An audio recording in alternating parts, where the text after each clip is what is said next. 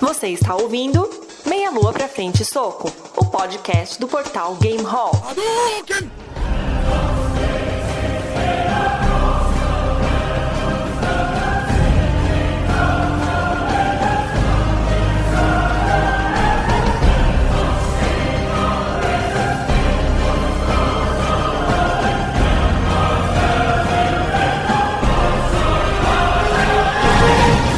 Saudações, ouvintes do Meia Lua pra Frente Soco. Estamos começando o 16 episódio. Não. Você é burro, cara. Que loucura. Como você é burro. Aqui é o André Bach. Eu acho que eu tenho certeza, na verdade, que eu ganharia dinheiro com a literatura. Que as pessoas pagariam para eu não escrever. Aqui é o Gleison Stabile e o mais próximo de produzir literatura que eu já cheguei foi nas aulas de redação no colégio. E quando o professor lia as minhas redações, ele, ele realmente chorava, né? De, de, de desgosto.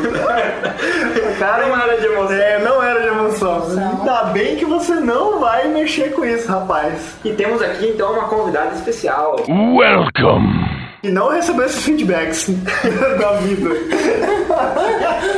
É Liz, bairro do Toledo. Eu já peço desculpas porque estou com vergonha. Eu já peço desculpas pela minha voz horrível.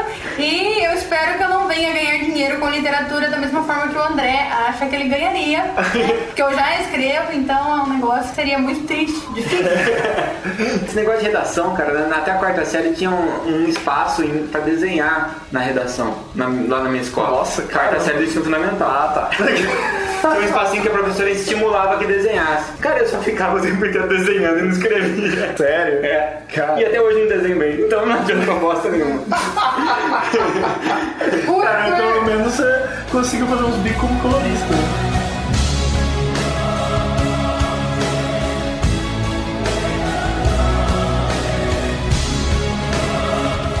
Muito bem, então o tema de hoje é literatura, mas mais especificamente literatura independente. A gente vai falar aqui um pouco, trouxemos a Liege, que é uma escritora independente e que está publicando livros e contos e antologias, para conversar sobre isso. Quais são as dificuldades, quais são as satisfações do lado bom, porque deve ter o lado bom se a pessoa está nesse ramo. Ou não, não, tô Ou brincando, não. gente. Tem Mas sim. as dificuldades no, no- no Brasil, né, principalmente, tanto para mostrar a realidade para quem se interessa pela literatura e de repente diminuir o preconceito que muitos têm com obras nacionais, e também para quem quer começar a escrever ou quem está escrevendo e não sabe muito bem o que fazer, para de repente aqui é um caminho. E fora a conversa com a Liege, depois tem uma série de depoimentos de outros autores independentes para ter vários pontos de vista sobre o assunto. A gente gostaria de começar, aliás, do, do começo mesmo. Como é que você desenvolveu essa sua vontade, aptidão pela literatura, o seu gosto pela literatura e posteriormente para você criar seus próprios contos? Bom, na verdade, o que eu acho que aconteceu é que desde que eu sou muito pequena, desde que eu me conheço por gente, eu me interesso por, por histórias em geral. Eu sempre gostei muito de ouvir e de contar histórias. Então, quando eu era pequenininha, acho que minha- meu primeiro contato com leitura foram os gibis da Turma da Mônica. Então, eu não sabia ler, eu pegava aqueles gibizinhos e eu não entendia porcaria nenhuma que tava naqueles balõezinhos. Mas como eu não entendia, eu procurava ver os desenhos e, e inventar uma história. Então aí já comecei a criar alguma coisa, né? Porque eu inventava uma história. Quando eu ia no cinema, minha mãe me levava muito pra assistir filme legendado. Puta que Ela-? Sim, porque ela falava que eu tinha que me acostumar.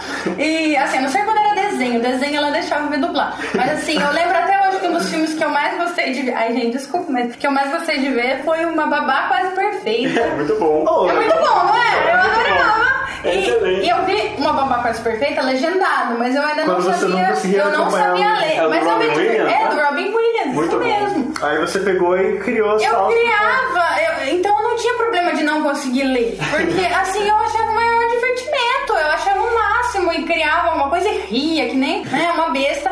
Porque. O cara falou, sua mãe faleceu, né? tipo, ela, ela ouvia, você só tomou um pum.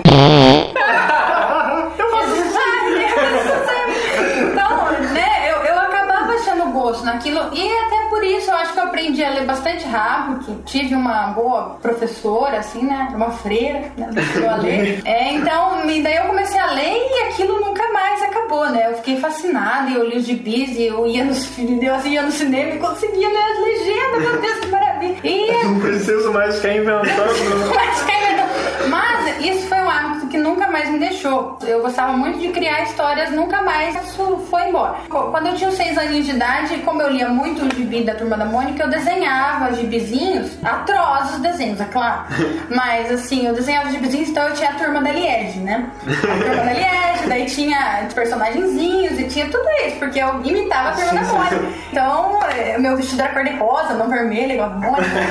É. Ligeiramente. Exato.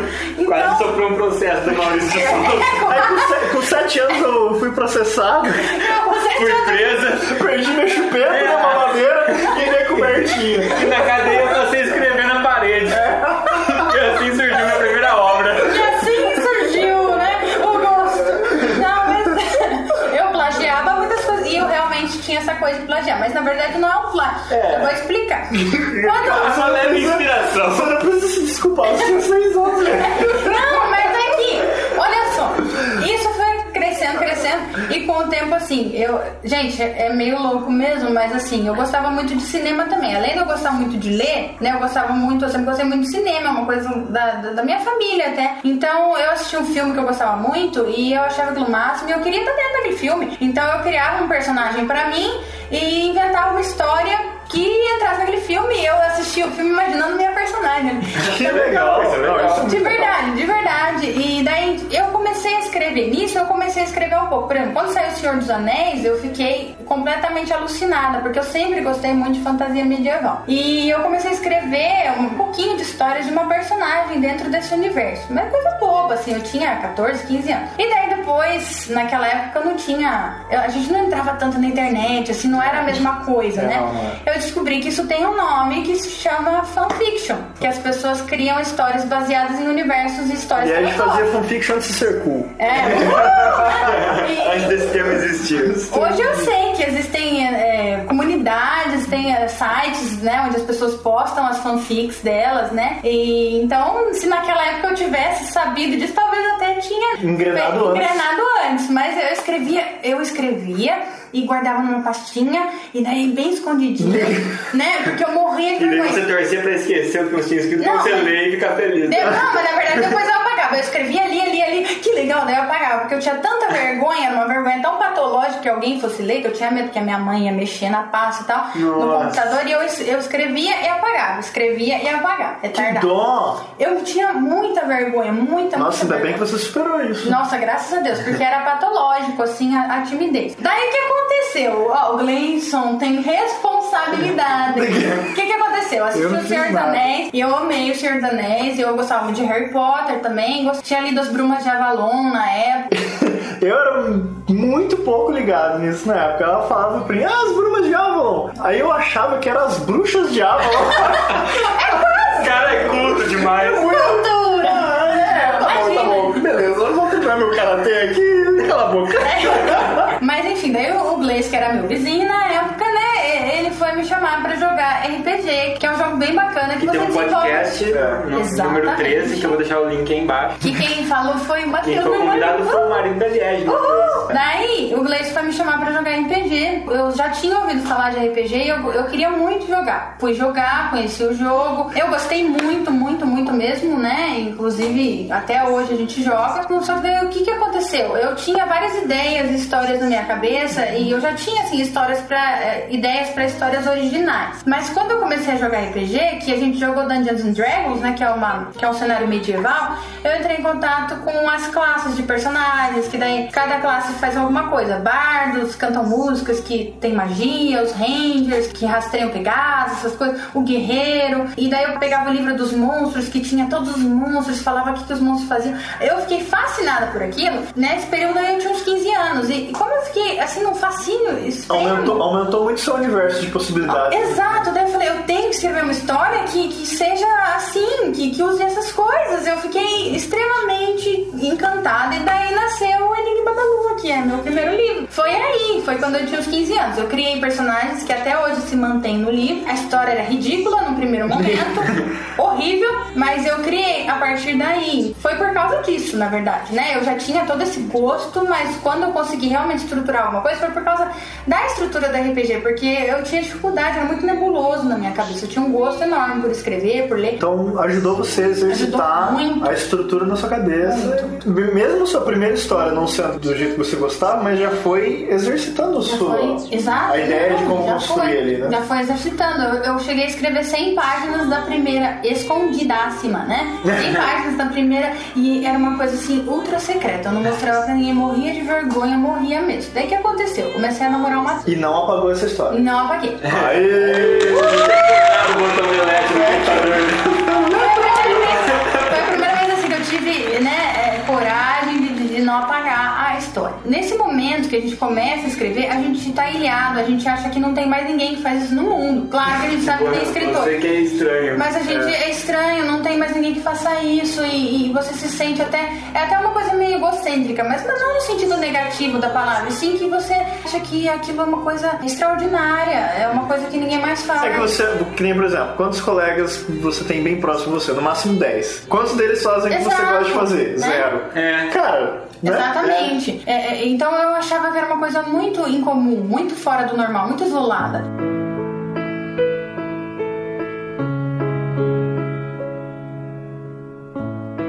Até que eu comecei a escrever uma coisa ou outra com uma amiga minha depois, né? Com a Giovana, que era ridículo também. é, né, era baseado num sonho dela, que ela teve com o Johnny Depp. Coisa que nada a ver. É, tipo, tipo 50 tons de cinza. Era meio Roma de banca, assim, com respeito aqui, né? Aqui, Júlia. é, tudo bem, normal, mas era Chama muito Johnny. assim. Era, é, Não, ela tava, ela teve um sonho que ela tava andando na chuva e ela subiu uma colina e ela entrou no castelo e ele abriu a porta pra ela. Entrou molhada no castelo. tudo bem. A gente começou, a gente escreveu juntos alguma coisa, até a Giovana tinha uma historinha, mas ela acabou perdendo esse gosto. Hoje ela não escreve, eu continuei com essa presepada, né? Que bom. bom. Johnny Depp agradece pelo, pelo uso inadequado da sua imagem. Ele chamava Thomas, Thomas Chazen. Thomas Chase. Thomas Chase. Vou- Ele andava no cavalo na chuva, gente, sem camisa. Nossa, ela inventou o crepúsculo antes dele. né? Viu? Viu? Teria vendido muito. Ele vendido, perdeu a chance de ficar milionário, velho. É. Era uma coisa do imaginário, né? De menina, desse, é normal. Não, na verdade, eu acho que até hoje, se você publicasse, você... É, eu vou largar essa merda aqui da É. Eu vou publicar, lembro, tinha nome. Thomas Chase, Thomas Chase. Thomas Chazen. o Eu vou pedir pra Giovanna escutar isso. É, se alguém aí que estiver ouvindo gostar de escrever, pode escrever uma história sobre o Thomas Chase e mandar pra gente. É, que a, gente a gente faz um, um, um audioconto do Thomas Chase. Exatamente. Não é um bom nome, gente. Thomas Chazen. Né? Melhor do que Christian Grey. ah? É, Eu acho. Eu acho. Christian Grey dos 50 anos. É, Eu brincando. não sei. Gente, com todo respeito, né? que A literatura é assim mesmo, cada um. É né? amplo pra É um- Todo o respeito que sobrou pra gente. Depois de todo essa bacalhado. Não, gente, mas é verdade. Com todo o respeito os molhados do Thomas Chase. Ai, que horror, gente! Agora ninguém vai prestar atenção no resto, né?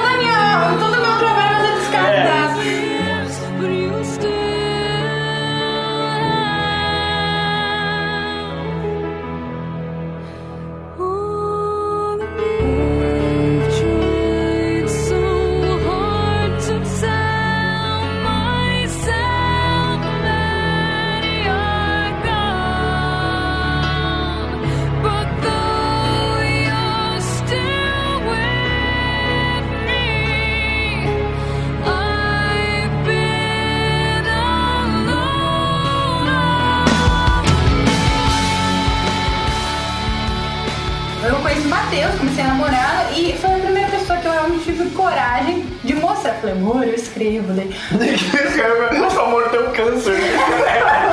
Amor, eu tenho que te contar Não. Não. Você me traiu? Não.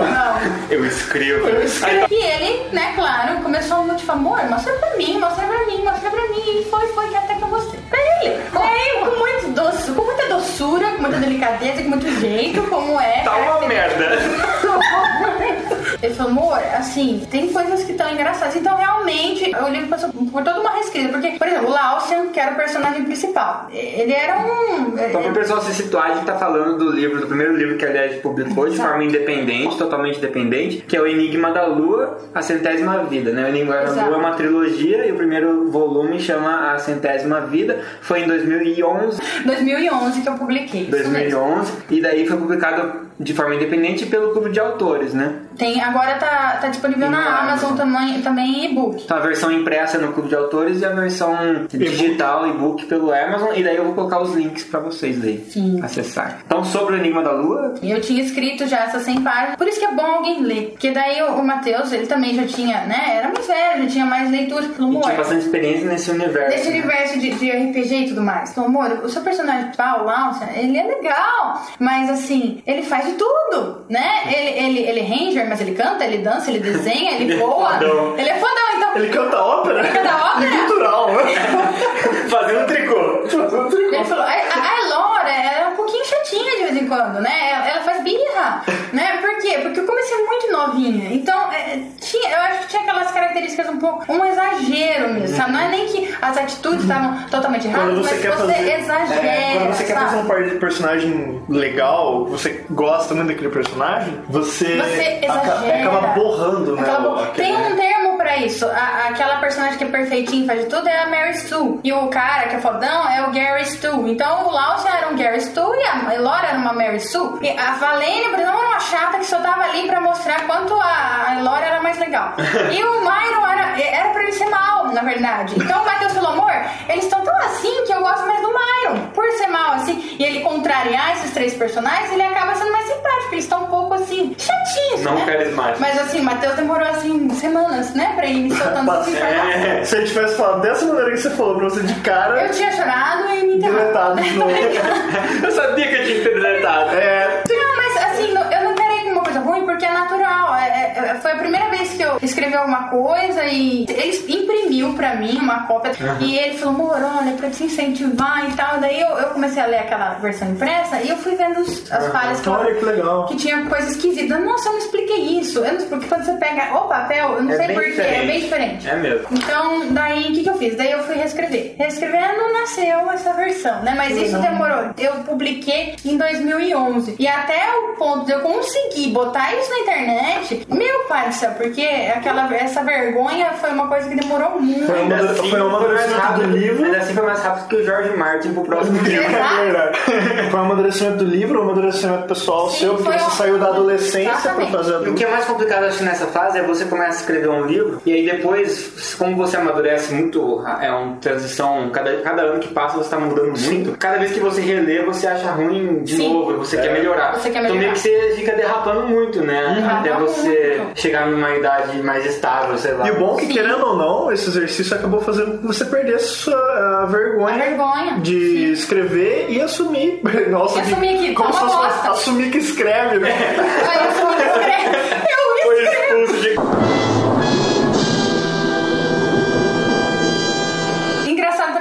me ajudou muito foi que que o Matheus quis fazer um blog de RPG, o House of Valhalla, e eu, ah, vou fazer um blog também, uhul! E eu fiz o cancioneiro de Naquela época todo mundo estreia. fez blog, eu fiz um Foi, blog foi, também. a gente- todo a gente mundo foi- fez. Eu não fiz blog não, porque eu sabia que... O Gleice entrava em todos e comentava É, em você entrava em todos. Todo mundo fez blog naquela época. Eu fui fazer o Cancioneiro de Estreia, que era um blog, um finado blog que eu tenho muito carinho, mas que eu já não posso mais. Ele tá lá até hoje. Que era um blog voltado à música, né? Mas música assim pra RPG. Eu, eu criei aquele blog, fui perdendo um pouco daquele.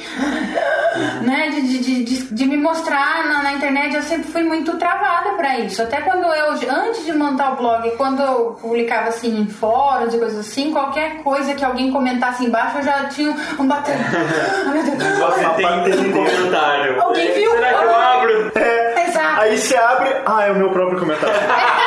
Ufa. É, é, foi muito medo, nossa. Hoje em dia eu fico puto se eu vejo isso. Eu falo, qual o comentário? Ah, não, era eu mesmo. Era eu mesmo. Era eu mesmo. Complementando o que não faltou no post. Né?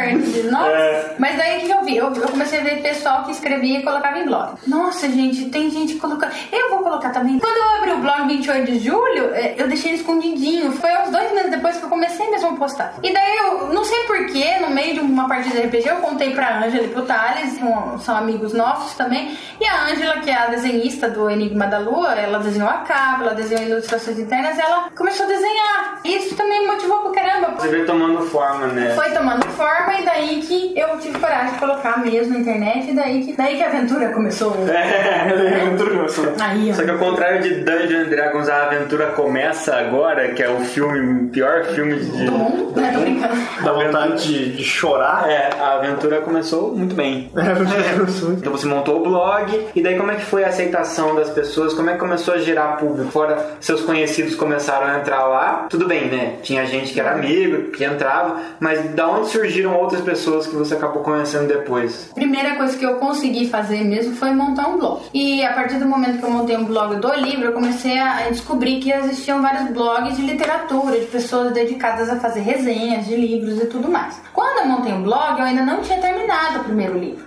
Então eu ficava postando desenhos, teasers, assim, digamos, né? É, falando um pouco sobre os personagens. E começaram a entrar pessoas conhecidas minhas. Eu já tinha uma certa rede de conhecidos por causa do Cancioneiro de Astrea. Então, o Jacó, a Gisele, né, o pessoal que conhecia já o blog do Cancioneiro e do Odin também, do Matheus, né, o House of Valhalla, começou a frequentar um pouquinho meu blog. Eu acho que foi a partir daí que surgiram outras pessoas, a Amanda, é, Silverson, que sempre comenta lá, e começou a surgir mais gente, começaram a surgir mais pessoas. Eu acho que o que chama atenção é, é que é um livro de, primeiro, pessoal que gosta de fantasia medieval, começou a ficar interessado, meninas, de repente, né, que gostam de fantasia medieval e de romance, começaram a perceber que legal que não são poucas as pessoas que gostam de fantasia medieval. não são, É, no Brasil é um público grande, né? Tem, tem. Agora começou a florescer mais toda essa, essa literatura de fantasia. E talvez o que tenha chamado a atenção também seja porque você foi dando essas informações sobre personagens, sobre os Sim. locais, só que não era trecho do livro só. Era informação extra informação de extra, ambientação. mostrando que tinham cuidado com a ambientação, Sim. quer dizer, era um ambiente ali que já, tava, já tinha sido criado e era uma história sendo contada dentro desse, desse local, mas não necessariamente... É, tinha aonde- uma base, É, né? não era pedacinho de livro que ela foi soltando. Exato. Foi toda a ambientação. Não, tá? E pra quem gosta de RPG ou quem gosta A de ambientação é muito ambientação é muito importante. legal, porque a ambientação é um negócio que quem, quem gosta de jogo presta atenção na ambientação, quem gosta de um filme presta atenção na ambientação. Todo mundo que gosta de história um pouco mais elaborada presta muita atenção na ambientação. Enfim, existe uma base, existe mesmo um mundinho construído.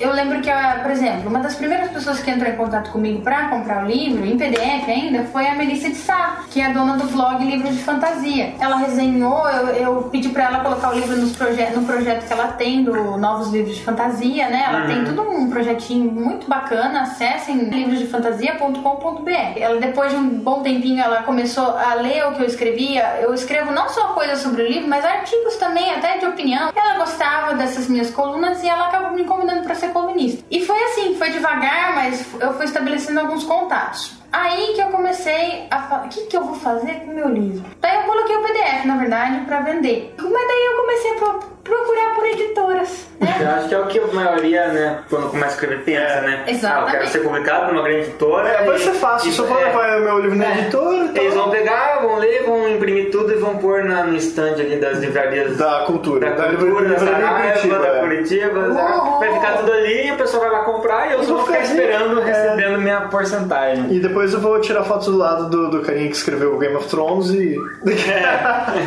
Não. Não. É. Só que Como é que foi o contato com as editoras? No começo a gente é um pouco, é, como eu falei, a gente fica perdido, é, é, são várias editoras. E daí tem editoras que, né, tem lá, você acha, na verdade a, maioria, né, tem lá a sua política de envio de originais. Que são, as pessoas vão vi- enviar os originais das suas próprias obras para a editora avaliar. Eu vi que tinha aquelas editoras grandes, né? A Rocco, a, a Sextante. A Novo Século. E tem as de fundo de quintal, né? que é- Tem, e tem aquelas que são menores, As médias, menores né? sérias, médias, né? Médias, Tem sim as que fundo mais quintal que, que enganam, mas tem as menores também que são sérias e que, na verdade, eu comecei a ver que, ah, eu vou tentar pelas menores, pelas que estão começando. Comecei a enviar principalmente por aquelas que aceitavam é, originais via e-mail. Porque, assim, tem editoras que não aceitam. Você tem que imprimir o livro, você já tem que registrar na Biblioteca Nacional. E, na verdade, cada livro, o ideal é você registrar, fazer um registro na Biblioteca Nacional. A primeira surpresa que eu tive é que, na verdade, nem sempre isso fica claro. Né? Você entra em alguns sites de editoras, eles falam, envie seus originais, nós estamos interessados em novos autores. Mandei. Primeira surpresa que eu tive foi receber orçamentos. Acho que a primeira coisa que eu recebi foi, foi uma editora que eu mandei meu livro e o editor chegou a me ligar em casa falando eu gostei do seu trabalho, você faz um ótimo trabalho, eu quero publicar, eu estou O interessado. cara nem deve ter lido. Foi em dois meses, então imagina Ah, pra você tá. avaliar. Não, foi dois meses depois, só que mesmo assim É, é se um- tivesse um, vo- pelo volume de pelo volume de coisas que eles recebem, não é um pouquíssimo tempo, É. de dois meses. Isso é Porque geralmente as editoras falam que é de seis a oito meses, tem editoras que é mais de ano pra avaliar um original. Hum. E, então você não espera receber uma resposta de uma editora em dois meses. Teve editora que na verdade me mandou em três dias a resposta. tá? Então imagina. Você é uma escritora muito boa, gostei muito do seu trabalho. É, o nome do seu livro é. é Peraí, deixa eu ver aqui. aqui, é, Vida Privada. ah, não, não, esse aqui é o da, da outra. Liege. é. Essa pessoa me ligou e falou que meu trabalho era bom. Eu quase explodi de alegria, fiquei muito feliz. E daí no final da ligação ele falou: Então, mas aqui nós, você só vai ter que cobrir poucos custos, alguns custos de, de, de revisão, de capa, porque, né? Isso aí é 15 mil normal. reais. Calma.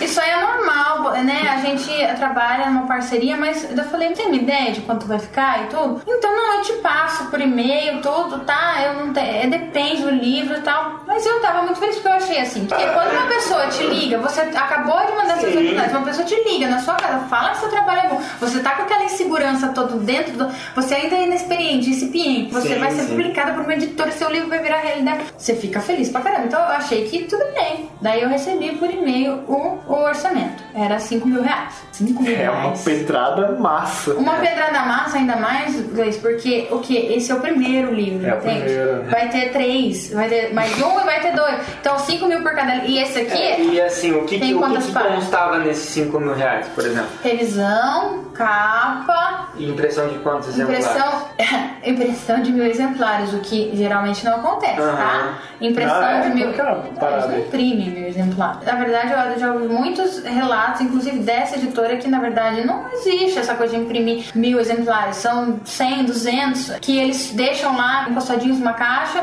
e eles não coletam, eles não distribuem. Então, tá lá essa é a grande questão. A editora não cuidar da distribuição Não é muito cuida. complicado, porque você paga. Daí ainda por cima você que é responsável por divulgar, então qual que é a grande vantagem de você ir atrás de um editor? Mais fácil, às vezes você mesmo gasta 5 mil reais imprimindo exemplares seus, numa gráfica de qualidade, e sair por aí você vendendo Você vendendo, fazendo propaganda. Exatamente. Porque senão porque- você está vendendo para a editora. Você tá vendendo pra editora e você fica com direitos autorais pequenos, né? Você recebe 10% do preço de capa. E quem te garante que a editora vai te repassar isso? Já ouvi pessoal falando, ó, eu não, não, não sei quanto eu vendi. Manda e-mail pra editora e a editora responde, ah, você não vendeu. E na verdade a pessoa tá recebendo e-mails de leitores que compraram, entende? Que Então- lindo. Então, a difícil. primeira dificuldade que se tem, eu acho, é isso. Existem muitas editoras que são editoras sob demanda. Na verdade, elas são quase gráficas. O que, que acontece? É, É, você tem é que uma pagar. gráfica disfarçada de editora, só que consegue ganhar em cima da lábia, né? É. Sim, e é muito fácil, porque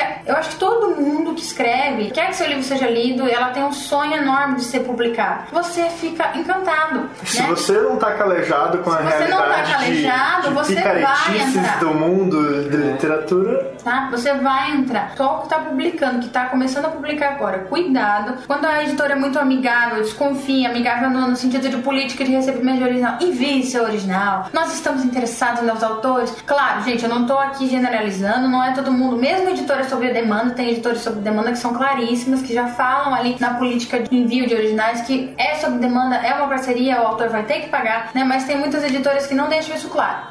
Daí elas não deixam isso claro, você manda, daí quando a pessoa fala que aceitou o seu livro, você já vai estar emocionalmente envolvido com aquilo e pra você falar não, já vai ser mais difícil. Tem gente que vai lá, faz empréstimo, se endivida pra pagar porque é caríssimo e as- essas editoras não fazem revisão. A revisão é zero, é nula, você paga por uma revisão que não é feita. Tem gente que realmente não tem condições de, de publicar aquele, a sua primeira versão, tipo, nesse sentido, de, É. né, de português. E a editora não faz essa revisão, embora os autores sempre paguem por revisão, paga por um marketing que não, não existe, que não é feito. Porque aí vai meio que prostituindo esse meio. Assim. Vai. Tipo assim, ah, eu publico o seu livro, mas só você me dá o dinheiro. Daí publica sem qualidade. E aí o que acontece? O pessoal, você- uma pessoa do outro lado do consumidor vai lá e compra o livro, lê, é uma porcaria de um Não livro. vai comprar Ela não vai comprar obra nacional independente Exatamente. pequena. Vou comprar coisa grande, porque Quem pequeno compra uma porcaria. nacional? Então meio que essas são responsáveis por, por estragar. É um suicídio. É. E quem, aquele coitado daquele autor, que, né, se tivesse um editor sério ali, falaria, ó, não tem condições de publicar desse jeito, ou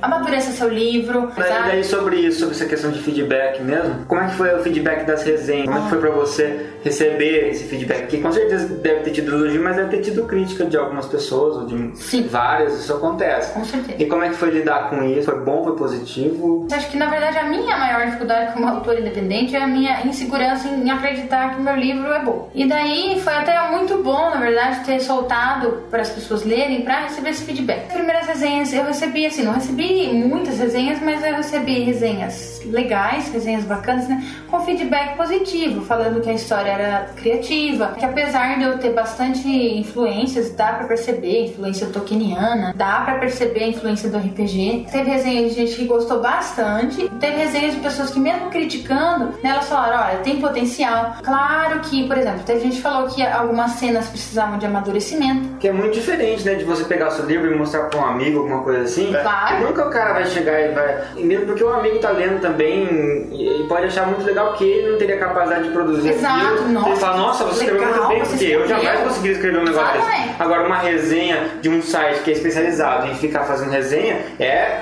É outra coisa. Você pode levar pedrada, né? né, por enquanto não levei nenhuma grande pedrada, né? Mas mesmo assim, mesmo como você tem um envolvimento emocional muito grande com a sua obra, mesmo quando uma pessoa fala assim, ai, é, poderia ter desenvolvido mais umas cenas, ou tipo, ai, eu não gostei de tal personagem. É difícil lidar com isso, eu vou ser sincera, claro, né? Bate no coração. Ai, droga. Falar, eu queria tanto melhorar, eu queria que fosse mais legal, eu quero fazer uma coisa melhor. Então você fica com aquela ansiedade de querer melhorar. Primeira resenha, primeira resenha que eu ia receber, eu tava quase morrendo. Era aquela coisa de não conseguir dormir à noite sabendo que alguém tava lendo meu livro. E com olhos críticos, né? Com olhos críticos. Vai buscar erro, vai buscar erro de né? português, vai buscar erro de tudo, né? Vai, vai, vai ter uma, vai ter uma abordagem neutra, né? É. Você não é nada meu, né? Ela vai estar comparando você com outras obras com que ela tá obras lendo. que ela tá que é lendo. muito Exatamente, pior, né? o que é muito pior. Então, isso é difícil de lidar, mas a gente precisa aprender a lidar, não adianta. É. Não tem jeito. Tem gente que quando fala mal do livro, vai lá no blog da pessoa e fica xingando e fica falando, ah, você não entendeu. troll. É. Gente, daí não. Porque uma, nossa, uma coisa é você defender a sua obra e tal, seu é você ponto de vista é. e tal. Mas também você ficar indo atrás de, de um por um. Tudo bem, se é, uma, se é uma resenha ofensiva, né? É. Você até pode. Mas mesmo assim, é melhor você ficar em silêncio do que você ir lá, porque demonstra uma maturidade, você fica lá, não, mas eu É. isso, eu isso. Mesmo que você não discorde da pessoa, cada livro tem que ser avaliado dentro da proposta dele. Meu livro tem uma proposta leve, é um romance. Então se a pessoa for avaliar meu livro e falar assim, eu não gostei porque tem muito romance. É um, é um Tinha romance. que ter lido um outro tipo Então de... vai ler outra coisa, né? Então, tudo bem, isso. Vai ler 30 Aí, é muito, noite. aí a pessoa É. tá lendo, a pessoa tá muito daí é, pensando no que ela gosto No que pessoal. ela gosta, né? exatamente. Aí é muito aí esse tipo de pessoa também não serve pra ser crítico, É, né? também. Porque quem é, quem é crítico literário tem que saber separar as duas coisas. Né? Exatamente. Fala assim, ó, isso não é um tipo de livro que eu gosto, mas é um livro bom. Ou, sabe, esse, esse tipo de livro é o que eu mais amo, mas é uma porcaria de um livro. Né, uma das pessoas que leu meu livro foi a Ana Lúcia Merege, que aliás é uma excelente escritora, é, escreveu Castelo das Águias, foi publicada pela editora Draco e outras editoras, escreveu outras obras, e ela leu meu livro. E ela falou: Olha, eu acho que tem potencial muito grande na sua obra, mas no seu livro tem potencial para ser uma série de fantasia muito legal, mas eu acho que você devia desvencilhar o seu livro do RPG. Faça uma coisa mais natural. Assim, tem coisas que ela falou, como é que você coloca uma, uma professora, uma instrutora de ladinos dentro, ladinos seria um ladrão. Dentro de uma cidade, a cidade tem comerciantes, a cidade tem casas com fechaduras, você vai, você vai ensinar as pessoas a abrir fechadura, né? É como assim? Ninguém faria isso. Putz, é verdade. é muito interessante, porque eu não tinha me tocado. Nossa, é verdade, que nada a ver, né? Claro que mesmo assim, você fica com o coraçãozinho triste, é. sabe? Eu queria ter percebido uhum. isso. Eu, mas é. ninguém acerta de primeira. É, não tem jeito. Eu já eu já vi tanto escritor famoso, né, falando É. do, do quão eles não gostaram da própria obra. Sim. E do é super eles normal. levaram Ou de, também. de é, quanto que eles levaram pedrada, ou de né? quantas vezes outras pessoas precisaram ler da feedback pra ele corrigir a obra e ela É. finalmente chegar até aquele É, ponto que chegou. exatamente. Inclusive os grandes, inclusive. Até mesmo o Tolkien mesmo refez um monte de Sim. coisa por causa que o Hobbit era um tipo de livro, o anel não era nenhum anel de poder desse, Não era um anel de invisibilidade, mas ele acabou depois gostaram da obra dele, daí tinha que fazer uma obra maior, e aí ele falou, bom, então eu vou re... ele reescreveu um capítulo do Hobbit original pra transformar aquele anel no anel Num anel foda. é, Que legal, cara. Pra poder fazer- Imagina só, nas primeiras. Eu, eu sinto bastante esperança quando eu vejo as histórias do Tolkien. Né? que O primeira, a primeira versão do Aragorn, o Aragorn era um hobbit de tamancos holandeses, uma- sabe aqueles tamancos de madeira? Então era tudo hobbit. Então, Então, o mesmo o, o Stephen King, o primeiro livro que ele lançou Sim. foi a Carrie Estranha. Carrie Estranha. Que daí ele... Ele, Ele jogou pela janela. Pela janela o livro. A esposa dele levou- A esposa, que a esposa levou, É. né? Eu acho muito legal a história dele. E daí sobre o outro livro que foi publicado agora, que foi uma antologia de contos, que é Excalibur, que você participou com um conto, né? Como é que foi a experiência de conto? E aí dessa vez entrar então numa editora, que é uma editora que está em ascensão, né? Sim, a Draco é muito boa. É, que você percebe o cuidado, né? O Gleison viu aqui o livro também. É um livro muito bem Um acabado, livro muito. muito bonito. Não vê a diferença dele Não e de hoje de grandes de português, bem diagramado, não tem erro de português, não tem nada. É um Não. livro que, se você colocar ali na estante, tá do lado de qualquer outro, sem problema. É, dá pra perceber que a editora Draco é uma editora que realmente quer, a se, quer se colocar entre as grandes É, editoras. Eles exatamente. têm um trabalho muito sério, viu, gente? E daí, como é que foi a ideia de você entrar então numa, numa editora? Foi o caso da Draco.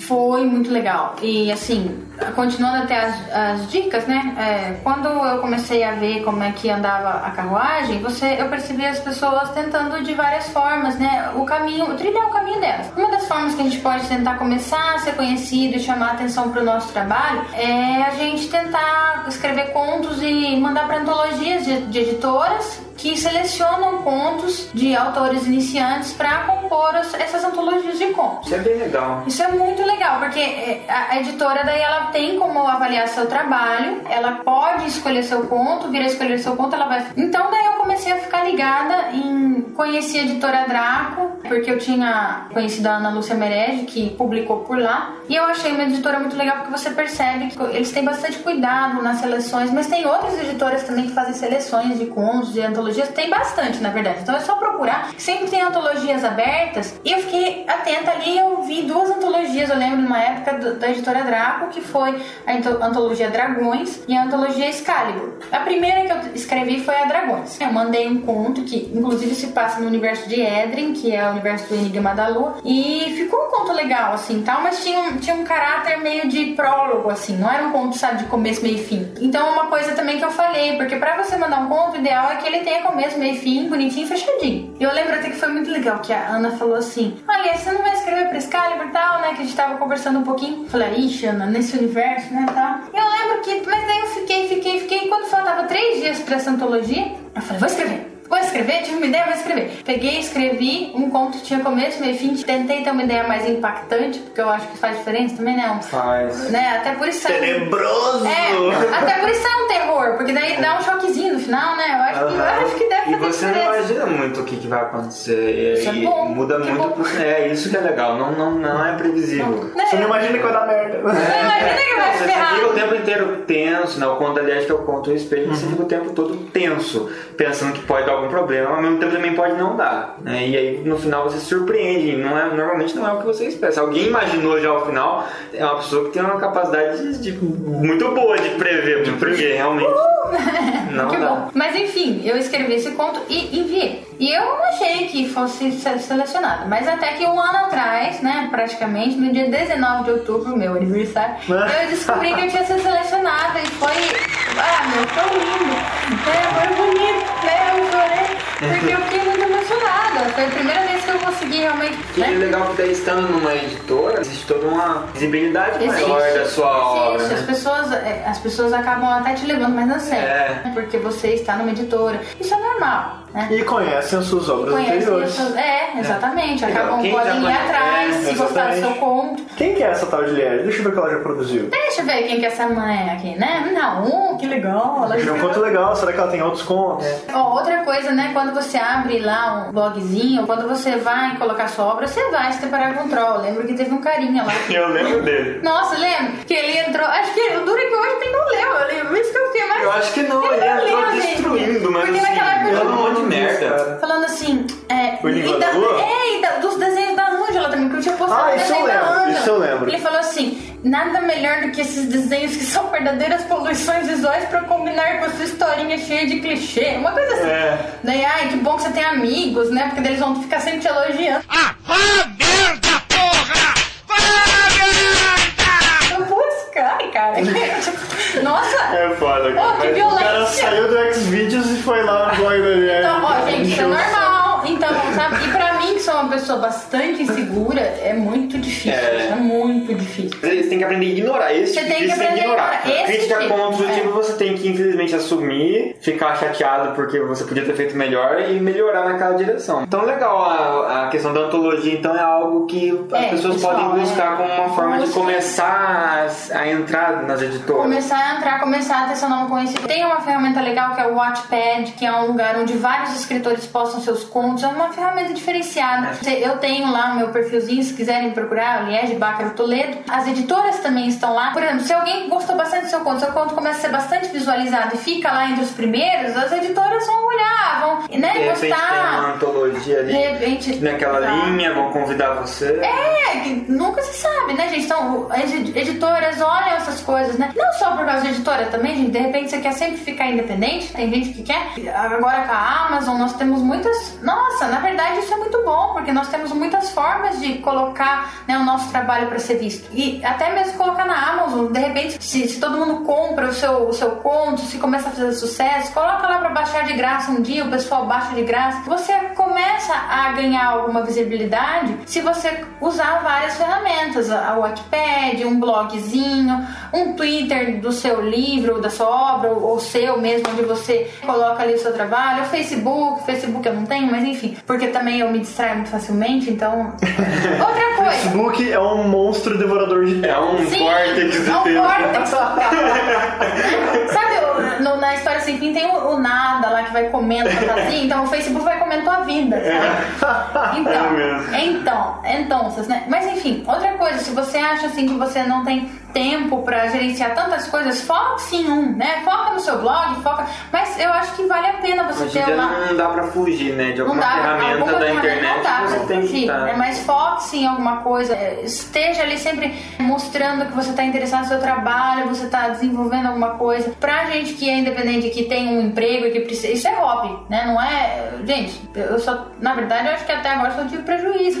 Assim, Ah, é? monetário, digamos assim. Nós do Melo só ganhamos muito dinheiro. Né? você? A É. gente tá rico. Na verdade, aqui na a sala não tem muito espaço, porque esses montantes de dinheiro Ah. aqui, tem que ficar jogando pro lado É, pra conseguir. Olha móveis com é. dinheiro. Olha todo esse Essa dinheiro. mesa de ouro. que eu tava Oh, pensando. Na verdade, eu estou sentada em uma poltrona toda, gente, é, assim, bordada com fios de prata e bis. É, com madeira envergada. Isso. Mas eu acho que é pra quem segue essa, essa área de independente, escritor independente, eu acho que o que motivou acho que a gente trazer, Melo Frente Soco trazer esse, tema, já falamos sobre isso antes e agora também temos um podcast só disso, que é o, o Contos Sonoros, né? Que são Opa, que foi bem legal. audiocontos. Eu acho que é justamente pela identidade que acho que rola entre o podcast e, e qualquer mídia mais independente. Porque o podcast é muito independente. A gente grava aqui no nosso gravadorzinho, só nós, sem, né? E a gente vai fazendo as parcerias e tudo mais, mas a gente é totalmente independente do nosso trabalho. E então tem muita identidade com essa questão, né? Porque a gente também busca aumentar os ouvintes, a gente fica indo atrás da gente mesmo, promover que a gente faz, a gente tenta ser ouvido. Que ter ouvido, a gente ouve outros podcasts pra. É. Primeiro, que a gente gosta de ouvir podcast. Segundo, pra, Pra gente saber. aprender. Exatamente, pra gente saber como e a gente tá o leva às nível vezes da- bordoada de outros podcasts, que é o que já aconteceu. Então, críticas e tudo mais. É, é, é um caminho parecido, né? É, é muito parecido. É um trabalho independente que, que tá aí. E que né? pra ganhar visibilidade não é fácil, Não é fácil. não- e não é fácil porque a concorrência é muito grande. Então, mas a questão eu acho que é man- se manter firme, né? É. Porque Não, precisa- assim como surgem, vão parando também. Exatamente. parando, é. Então precisa se manter ali. E é isso. E eu acho que se você demonstrar essa estabilidade, digamos assim, já é, um ponto. a estabilidade é um ponto positivo. Primeiro porque você vai ganhando mais experiência e segundo que você vai deixando pra trás a galera que não tá conseguindo não, continuar. é, E você vezes- vai amadurecendo. Na escrita é muito importante você escrever. Então a gente falou do Enigma da Lua Centésima Vida, que foi o primeiro livro a ser publicado, e depois a primeira publicação sua na, na editora Draco, na antologia Excalibur. Aí eu queria que você falasse um pouco então do livro que está para vir, porque está próximo o lançamento do Dia Enigma 7 de novembro, uhul! 7 de novembro. Esse podcast deve estar indo ao ar no fim do mês. Ó, então gente. isso significa que está próximo do lançamento do livro. fiquem no aguardo. Sobre o segundo livro, então, Liette, o que o pessoal pode esperar em relação ao primeiro? O primeiro livro acompanhava bastante, é, acompanhou assim o desenvolvimento principalmente de quatro personagens, né, que eram,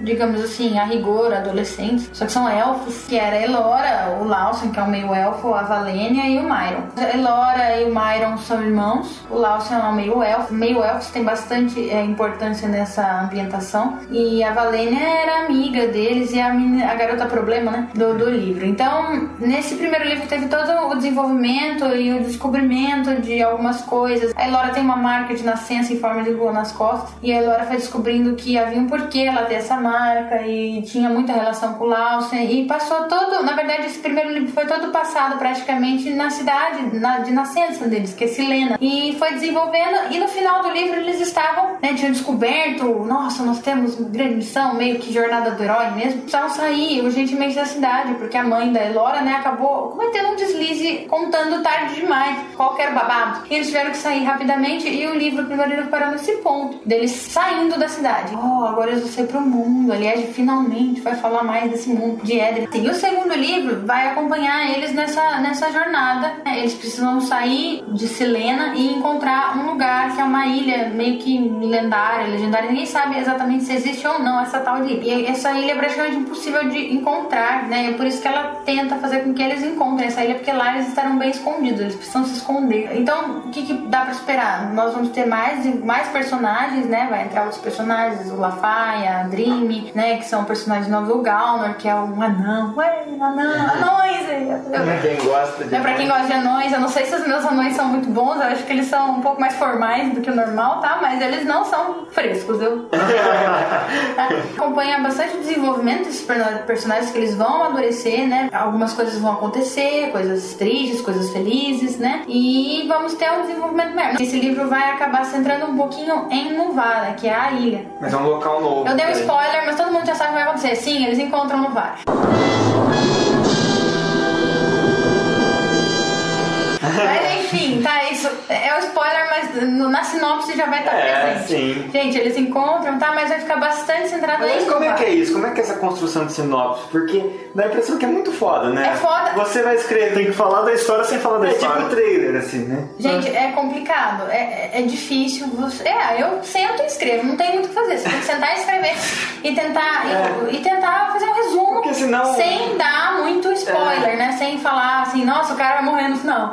tipo, né? Tomar cuidado pra não ficar igual a sessão da tarde quando anuncia filme, né? Essa galera do barulho Essa galera do apronta barulho altas fazendo confusões. confusões, Vão né? aprontar altas confusões não mas- vai. Esses elfos do barulho. Esses elfos do barulho vão apresentar altas confusões e inovar. Essa questão de, de construir sinopse tem gente que considera uma das partes mais difíceis. É tipo dar título também. É, imagino Nossa, que seja bem difícil. Eu Mas o título é bem, bem chamativo, né? O, o seu ciclo. acha? É o sério? Da Lua, É. Centésima Vida é muito legal. E qual e vai é ser o Círculo do Sexo. Círculo do Sexo. E a, a capa do livro é aquela que você já publicou faz um bom tempo. É, né? a rosinha que tem. A É muito boa aquela capa, É a capa que a Angela desenhou. Vou É deixar também, avisar quem ilustra os livros da Lê, a gente já citou aqui, mas É é, a verdade. Angela Takagi, né? Que é uma ilustradora, faz trabalhos muito legais, tanto digitais quanto é, manuais mesmo, é, com, com aquarela e tal. Você participou de uma coletânea muito legal de, do, de Alice no País das Maravilhas, Sim, né? sim. Uma, uma arte muito massa. E daí eu vou deixar o blog dela aí também, porque de repente outras pessoas podem se interessar em aceita ter, encomendas, é, tá, em ter seus livros ilustrados, uma capa, alguma Gente, coisa a assim. Ângela me faz chorar. Cada ilustração é uma lágrima.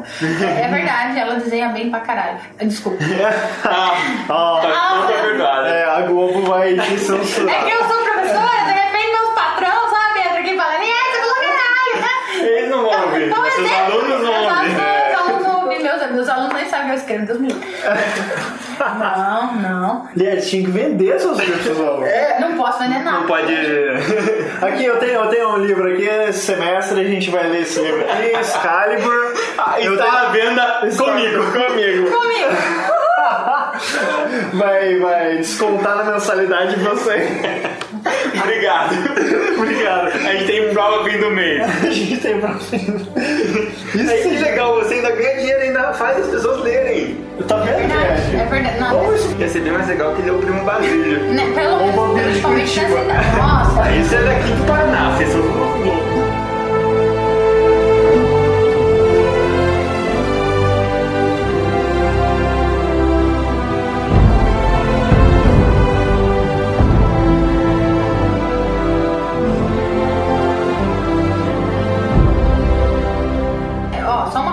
Que existem vantagens, tá? Esse, esse Isso, então quais são as, as coisas tá? boas? Como eu, eu- já enganchando com essa questão da- do lançamento, né? Primeiro que você tem uma liberdade muito grande. Eu, por exemplo, eu posso lançar esse livro sem pressões, porque quando você está numa editora, a editora quer que você cumpra, claro, é normal, quer que você cumpra ali um certo prazo, né? Você precisa vender. Para publicar outro volume, é, você precisa vender, você tem responsabilidades. Não que o autor independente também não tem, mas você fica mais livre, você pode controlar o preço do seu livro, você pode controlar onde você publica, o que você publica, você, né, você faz na verdade o que você quiser. Você tem liberdade mesmo. Até mesmo uma questão de censura mesmo, né? É, mas enfim, é isso, né? Temos vantagens sim, só que é um caminho É árduo. mais ou menos como você trabalhar em casa, né? Você não precisa se deslocar até o trabalho, mas ao mesmo tempo, se você, se você se for virar. muito frouxo É. com as suas próprias regras, você acaba não conseguindo produzir, né? É, se você, não, sim. se você não se puxar. Se você não se, se você não se auto-chibatar,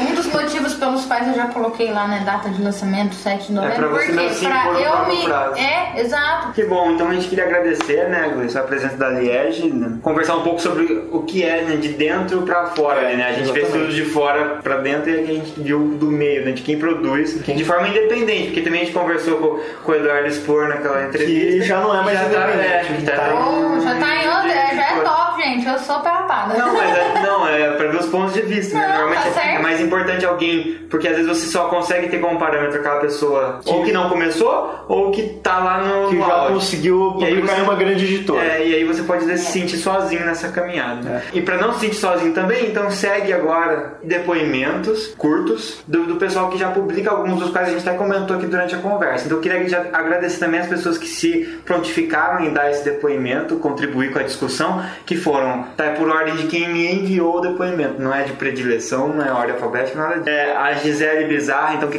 contribui lá no nosso blog, a Ana Paula Scolari, a Karen Alvarez, o primeiro audioconto foi dela, inaugurou, inclusive agradecer a Karen porque ela que deu a sugestão do nome Contos Sonoros, ela que deu a sugestão. O Rodrigo Domit, a Ana Lúcia Merege, o Hugo Saraiva. A Ana Lúcia Merege deve ser dubladora. Devia, minha porque- opinião, porque ela, Gente, ela fala muito bem. Ana, sua voz é linda, caramba, sério, de verdade. O Hugo Saraiva, o Giovanni Arieira, aqui de Londrina, o Marco Febrini, o André Soares Silva, Jacó Galtran e o Leandro Samora. Tá? Muito obrigado a todos. E, bom, agora é com vocês. Leiam muito agora, tem material pra vocês. Gente, é. Não vai ter Awesome porque tudo aqui já foi falado, aqui vai ser falado. O Awesome é Excalibur e Inimigo da Lua. Vai ler. É.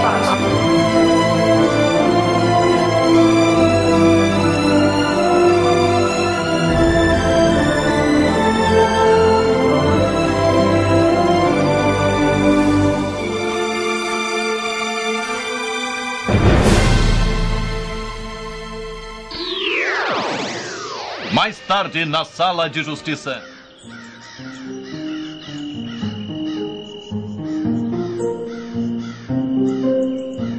Aqui é Gisele Bera Bizarra, autora da série Amber Blades. Primeiramente, eu gostaria de agradecer por ter sido convidada para este podcast e também pelo espaço cedido no site para os meus textos mais curtos. Além de escritora, eh, também sou professora nas horas vagas. Não, brincadeira.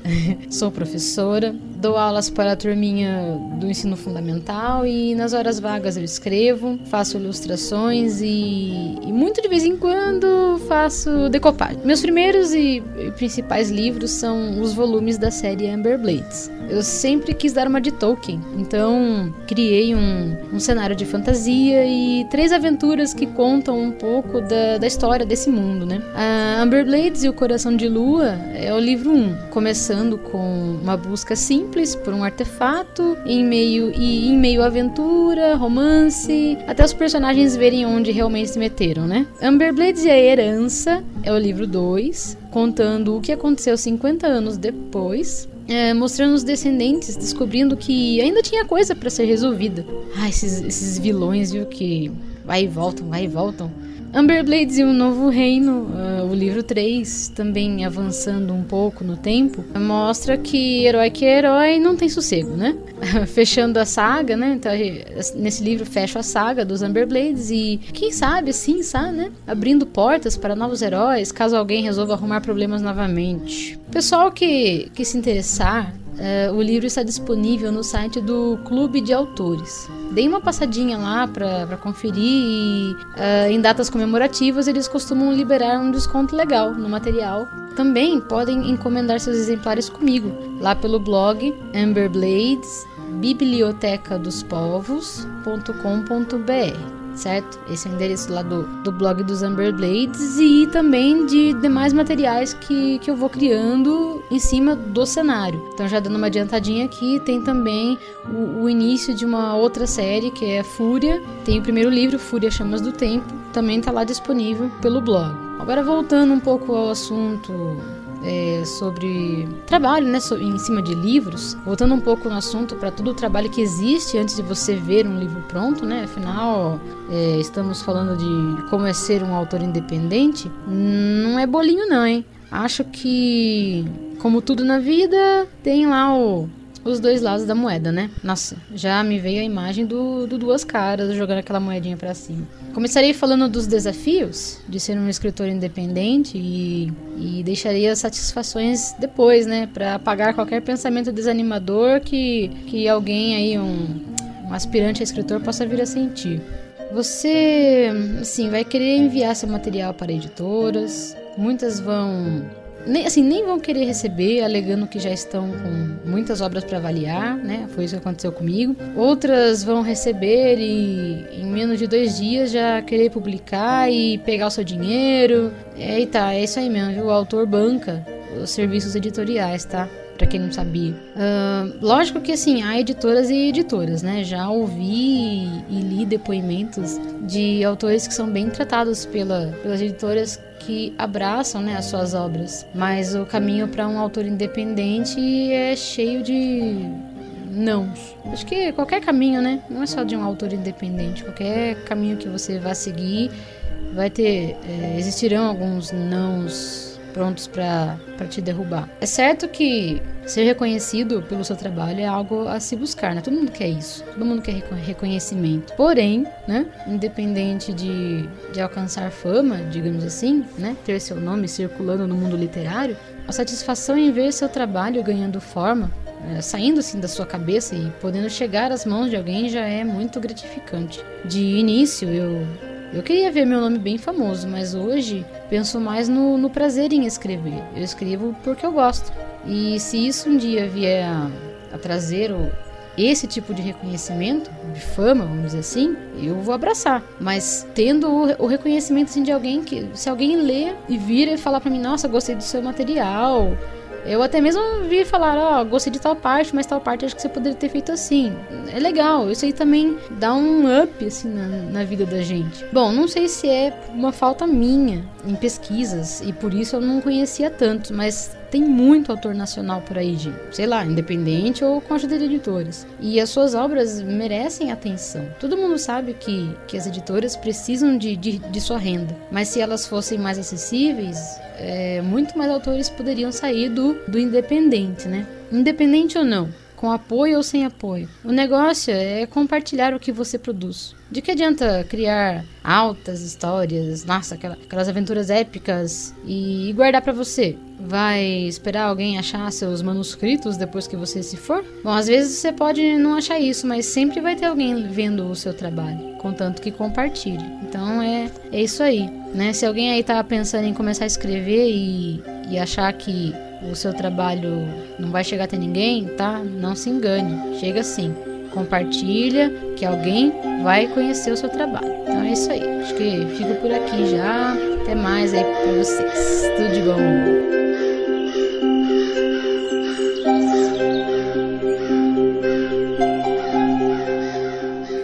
Olá, ouvintes do Meia Lua pra Frente Soco. O meu nome é Ana Paula Scolari e é um grande prazer participar do podcast de hoje. Eu trabalho no ramo imobiliário e escrevo nas horas vagas. A escrita surgiu na minha vida ainda na infância e desde então passou a fazer parte do meu cotidiano. Eu sou uma escritora independente, tenho alguns contos e poesias publicados em antologias, mas ainda não realizei o sonho de publicar um romance, embora já o tenha escrito.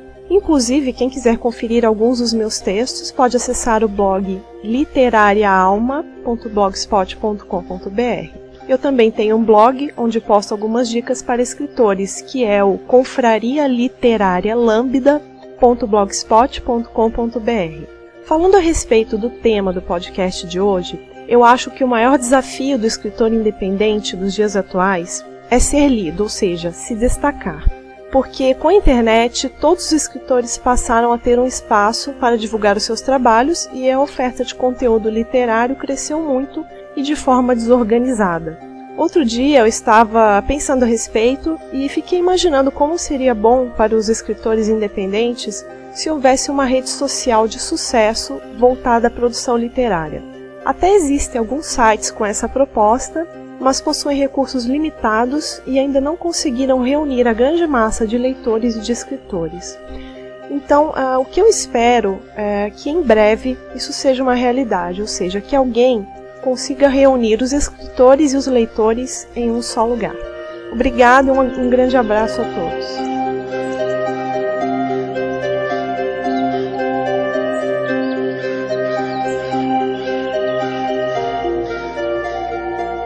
Olá pessoal, eu sou a Karen Alvarez e fui convidada aqui pelo pessoal do Meia Lua pra Frente Soco. Adorei esse nome, gente. Para esse podcast sobre escritores independentes. Eu acho que o maior desafio para nós, escritores independentes e iniciantes no Brasil, é mesmo conseguir que as pessoas leiam as nossas obras. Fazer com que o que a gente escreve seja conhecido, apareça. Primeiro que as pessoas são bombardeadas com vários estímulos, seja na TV, na internet, que acabam dispersando a atenção. E segundo, há muitos lançamentos estrangeiros, seja de autores consagrados, seja de autores novos, e o marketing em cima desse pessoal sempre é maior do que a divulgação dos escritores nacionais. No caso das editoras, geralmente as maiores preferem investir mais nos autores estrangeiros, enquanto que as pequenas fazem o possível, mas elas também estão tentando crescer em um mercado super concorrido, que é caro, e às vezes elas não têm como investir tanto assim na divulgação de todos os autores do catálogo dela. No caso dos escritores independentes, é, que geralmente fazem o trabalho todo praticamente sozinhos, a coisa fica ainda mais complicada. Ainda mais porque nós temos é, os nossos próprios trabalhos, as nossas é, coisas, as nossas contas e tudo mais, e gente não, a gente não tem, na verdade, é, muito tempo e nem dinheiro para investir assim. Mesmo com tudo isso, eu ainda acho que a situação para o escritor no Brasil, nesse momento, ainda está bem melhor do que o cenário de anos atrás. Ainda que seja um caminho bem difícil, ser um escritor aqui está ainda um pouco mais fácil, principalmente por causa da facilidade que a internet proporciona pra gente. Você vê é, muitas antologias sendo lançadas que a gente pode enviar submissões, tem também agora a Amazon que a gente pode autopublicar de graça. Tem uma série de facilidades, inclusive blogs que a gente pode postar, o Wattpad, que tornam a gente um pouquinho mais conhecido, mais fácil, sem contar as redes sociais e tudo mais. Antigamente o escritor ficava muito é, recluso, muito escondido e era muito difícil aparecer. Só se você fosse contratado por uma editora e a gente sabe o quanto que isso é bem difícil. Houve uma época que não existiam essas editoras menores que davam oportunidade pra gente, como existem agora outras editoras, como as, é, as próprias que eu vou citar depois, que eu já tenho alguns trabalhos, como a Draco, a Androsa, a Buriti. É, tem uma série de editoras aí que dão chance para os escritores iniciantes, enquanto que antigamente não existia essa vertente. Sobre o que eu já publiquei, é, já publiquei vários contos em antologias, algumas pela editora Andross, e recentemente participei de uma coletânea muito especial da editora Draco chamada Dragões. Além disso, eu tenho também um livro independente de terror chamado Noites Negras de Natal e Outras Histórias, em parceria com a autora Melissa de Sá, que vocês podem adquirir lá na Amazon.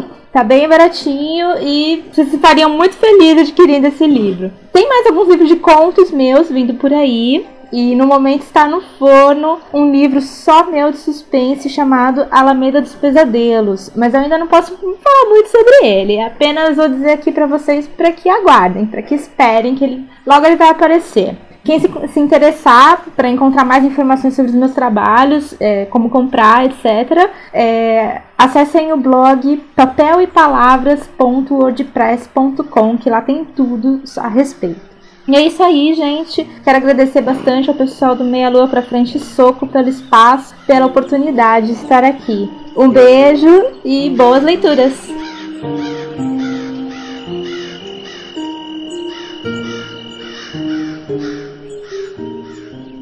Eu sou Rodrigo Domiti, sou escritor paranaense, já morei em alguns lugares, passei os últimos quatro anos no Rio de Janeiro e agora estou em Santa Catarina, em Jaraguá do Sul. Eu trabalho aqui em Jaraguá no Instituto Federal de Santa Catarina, é o antigo Cefet, e sou escritor.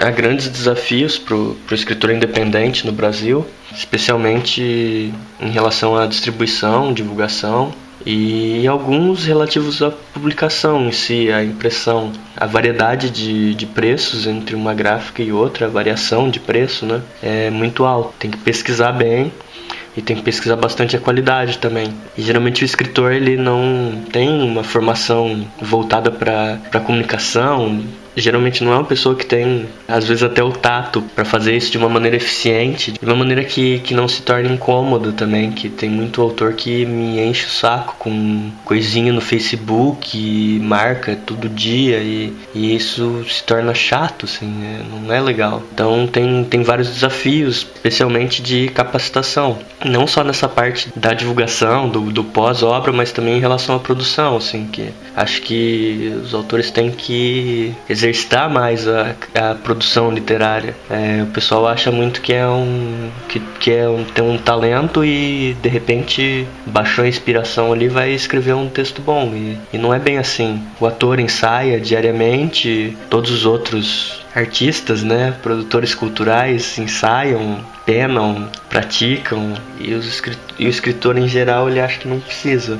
Isso é um desafio mais relativo à produção, mas mais específico ao escritor independente, você tem grandes e grandes desafios para conseguir distribuir teu livro, para conseguir, se você imprime um livro, você tem que sair com ele embaixo do braço e organizar eventos de lançamento e participar de feira do livro. E isso não é fácil, isso é custoso. E se você tem um e-book, mesmo mesmo você né? É uma coisa fácil, você faz um, a pessoa faz um clique e faz o download. Mesmo, mesmo assim, não é fácil, não, não é fácil convencer as pessoas a dar um clique. Você tem que divulgar da maneira certa, no momento certo, é, tem que ser tudo bem planejado. Eu tenho dois livros publicados. É, o primeiro foi o Vem cá que eu te conto, foi com uma editora do Rio que ele saiu. É uma editora muito incompetente, medíocre, prestou um serviço muito aquém das expectativas a editora Multifoco, que é um é basicamente um esquema de pirâmide essa editora Multifoco, eles não eles não fazem basicamente nada. Deu problema na impressão, na divulgação zero, distribuição zero. Então eu comprei os livros da editora e saí com eles embaixo do braço para fazer os lançamentos. E isso não devia ser assim, né? Então, basicamente, foi um, uma produção independente com um intermediário bem mesquinho. Depois eu publiquei o livro Coxa Retalhos. Ele foi. A primeira tiragem dele foi de 200 exemplares por conta de uma premiação no Prêmio Utopia de Literatura. Aí depois eu, eu banquei mais a impressão de mais mil exemplares e saí com o livro embaixo do braço, fiz divulgação, fiz, organizei evento de lançamento, fiz parceria com gente tudo que é canto para distribuir e assim deu, deu muito muito trabalho. É um grande desafio você conseguir distribuir um livro. Para se ter uma ideia, assim foram os 1.200 exemplares, hoje eu não tenho mais nenhum.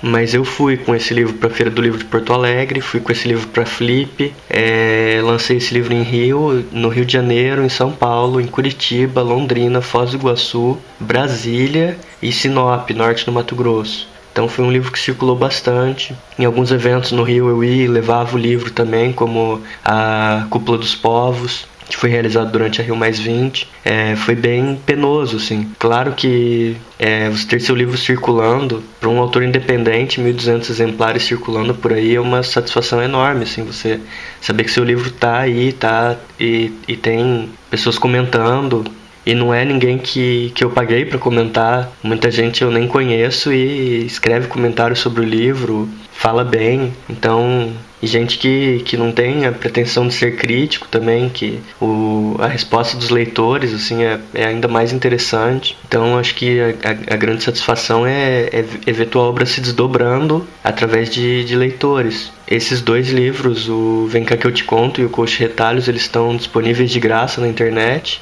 O Vem Cá Que Eu Te Conto no, no site livrovemcá.blogspot.com.br e o Coach Retalhos no livro coachretalhos.blogspot.com.br. Em relação à perspectiva de futuro do mercado editorial, eu acho que vai ficar cada vez mais fácil para fazer autopublicação e que as editoras e livrarias vão ter que cada vez mais se adaptar a esse mercado para não serem engolidas pelas, pelas Amazon, pela Google Livros e pelas plataformas de autopublicação.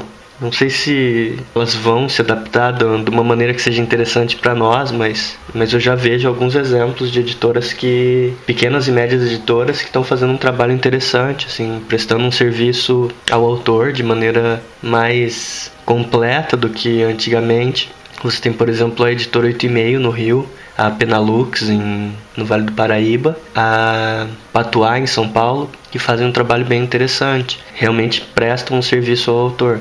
Para quem também não quer editora, não, não busca essa, esse serviço, para quem quer sair com o livro embaixo do braço, também vai ficar cada vez mais fácil. Os, os, os serviços gráficos estão cada vez mais baratos e a divulgação fica cada vez mais fácil com internet, redes sociais e tudo mais. Basicamente é isso, assim, o que eu tinha para falar era isso. Tô Estou sempre à disposição para conversar sobre mercado editorial, sobre de desafios e soluções na, na carreira do escritor. Meu site é Rodrigo Domit, D-O-M-I-T mudo, o e-mail é rodrigodomit.gmail.com e o site é rodrigodomit.blogspot.com.br. Lá tem inclusive à disposição uma palestra que eu dei em, em Uberlândia, Uberaba, Brasília, sobre desafios e soluções na, pra, na carreira do escritor. Está à disposição, que eu quero, essas experiências que eu tive com o coach retalhos, eu resolvi compartilhar com as pessoas, que acho que, que a gente pode crescer junto. Muito obrigado pelo espaço. Até mais.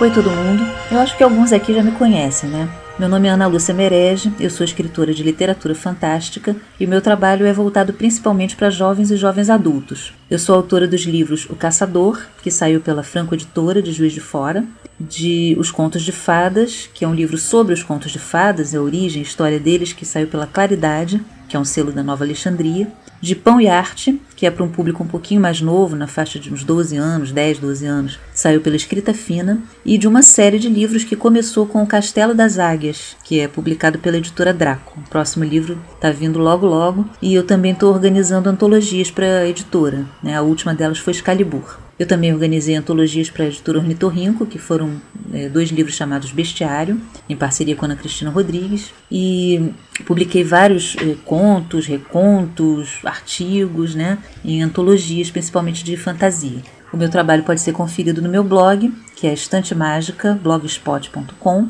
e tem um blog só do Castelo das Águias, né, com personagens, contos, né, curiosidades sobre a série, e também fala um pouquinho do processo de escrita e tudo, que é o Castelo das Águias, blogspot.com. Bom, essa sou eu hoje, mas eu comecei como autor independente. O Caçador, Os Contos de Fadas e o Jogo do Equilíbrio, que hoje existe em e-book pela editora Draco, foram publicados de forma independente. Eu tive ajuda na diagramação e capa do Walter Vasconcelos e da Luísa Merege, que são profissionais da área, mas depois eu mesma distribuí, divulguei através dos meios que eu tinha na época, né, entre amigos, ou às vezes numa palestra que eu dava, e nas redes sociais que existiam. Inclusive no meu blog, Estante Mágica, que já existe há 11 anos, né? para falar de literatura e um pouco mais. Bom, é, eu até tive sorte, eu acho que os livros deviam ter seu valor, porque depois eles foram é, adotados por editoras, né? Existem hoje publicados por, por editoras tradicionais. Mas, apesar de eu ter gostado dessa experiência e achar que ela é muito válida, eu gostei de agora ter editoras trabalhando comigo porque essas editoras se ocupam da parte tanto da produção editorial quanto da parte da divulgação e distribuição do livro, às vezes até uma distribuição diferenciada, porque o segmento jovem, né, o juvenil, ele tem particularidades, né, que não podem ser desprezadas. Quer dizer, tem eventos próprios, tem todo um, um trabalho de, de divulgação em escolas, por exemplo. Então, para mim, é muito vantajoso que tenha profissionais eh, cuidando disso. Agora, eu acho que o livro independente para alguns pode ser uma vantagem. Eu conheço autores que não gostaram da experiência com editoras e partiram para fazer seus próprios livros. Hoje em dia não é difícil fazer isso, né? As pessoas quando dominam softwares todos de diagramação e de produção do livro conseguem uma boa gráfica, elas têm um livro com uma boa qualidade. E fora isso, você tem todo, todas as facilidades para produzir e-books, né? Que hoje em dia é um mercado que está aumentando. Eu acho que o livro independente ele tende a crescer principalmente no sentido do desse, desse, dentro desse mercado de e-books, né? Eu acho que isso é que tem assim todas as chances de crescer cada vez mais. Tem livros, inclusive, que a gente só tá, só tá vendo em e-book, né? Livros que não vão ter uma versão em papel porque fica mais vantajoso você tê-lo em e-book. É mais interessante para quem escreve, né? Para quem comercializa e é mais interessante para quem lê. Né? Eu acho que o grande desafio do escritor independente é o desafio de todo escritor, mesmo que ele tenha uma editora, é divulgar né, distribuir seu livro, ver seu livro lido, ver seu livro compartilhado, propagado. E eu acho que os, as redes sociais hoje em dia, os meios que você tem, estão facilitando isso cada vez mais, né? Por outro lado, a gente tem cada vez mais livros, cada vez mais autores, cada vez mais pessoas. A oferta é muito grande, né? E eu acho que as pessoas têm que pensar num diferencial para fazer com que suas obras sejam notadas, né? Agora, fora isso, né, fora essa questão de você ter que se colocar no mercado, que na verdade sempre existiu, né, tenha você ou não editora, eu vejo que hoje é mais fácil. Eu acho que é muito prazeroso, né, você saber que você tem um canal de divulgação do seu trabalho, seja ele um livro físico, seja ele um e-book, né, seja ele uma plataforma como um Wattpad ou alguma outra. Então, assim, todo mundo que tem alguma coisa para dizer, vai dizer e vai ser ouvido, como vocês me ouviram aqui. Bom, um abraço para todo mundo e muito obrigada.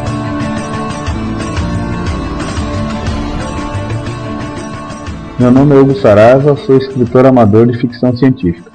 Para mim, as maiores dificuldades em se escrever são o cansaço e a solidão. A gente tem que dedicar muitas horas, e muitas vezes você não está tão animado assim, você não teve um dia bom e mesmo assim tem que ter a disciplina para chegar lá e terminar. Por isso, quando vejo um trabalho amador finalizado, a pessoa mostrando seu livro, eu dou muito valor, porque independentemente de eu gostar ou não gostar do tema, eu sei que demandou muito trabalho do autor. A minha maior satisfação em escrever é justamente ter um espaço para colocar para fora minhas ideias, minhas opiniões, Acho que todo mundo precisa de um canal para se expressar e eu encontrei o meu na literatura. Eu tenho um livro finalizado chamado A Verdade Inconsciente. Ele está disponível para compra no site do Clube dos Autores. Se puderem, acessem o meu blog, que é escrevendodegraça.blogspot.com.br. Lá eu dou detalhes sobre a obra e ainda tem um audiodrama feito pelo talentosíssimo Múcio Power, que é um, também um escritor amador.